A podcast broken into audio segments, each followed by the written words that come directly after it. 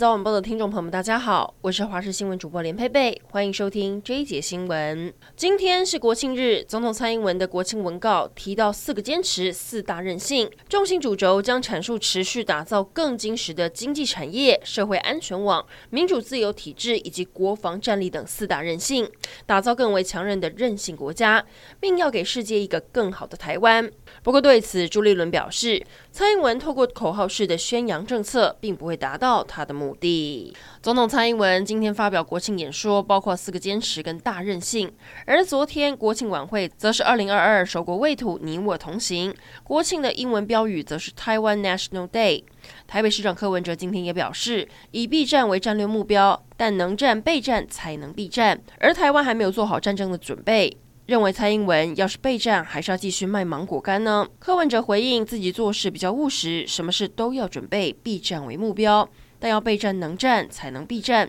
万一演习到现在检讨报告都还没写完。双十国庆大会，守土卫国，你我同行。今天在总统府前广场盛大举行。本次大会总共分为序幕暖场、国庆大会、主题表演三大阶段，一共有将近三个小时的大会时间。然而这一次大会安检也相当严格，除了不得携带三十公分以上的背包之外，也禁止携带长镜头以及望远镜进入。然而近期最热议的国庆话题，无非是有着橘色恶魔美名的日本京都局高校吹奏部将在国庆大会上登场。不少网友们从他们过去的演出看到精湛的实力，然而这些顶级表现的背后，可是每一位成员共同努力、一次次辛苦磨练的成果，更力求迈入每一步精准到六十二点五公分。日本从明天开始要求所有入境的旅客都必须要持有接种三次世界卫生组织紧急使用清单中的疫苗接种证明书，或是出境前七十二小时的阴性检查证明。而目前世界卫生组织通过的清单包含辉瑞、BNT、莫德纳、娇生、AZ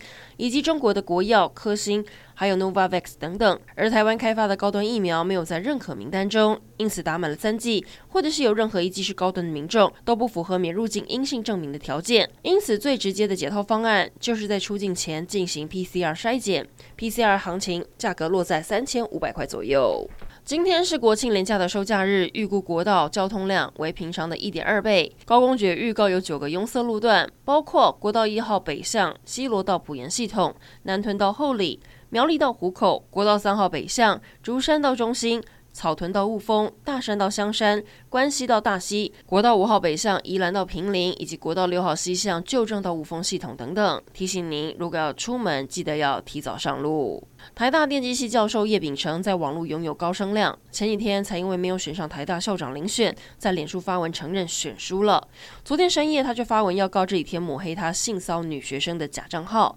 连假一结束，他会立刻报案。而这些留言指控叶秉成涉入性骚女学生案，还问他哪时要向受害的学生道歉。面对不实指控，叶秉成最气的是，竟然孩子得看到这种抹黑自己爸爸的言论。他说不喜欢我是一回事，但有没有想过这样的抹黑会影响到别人的孩子？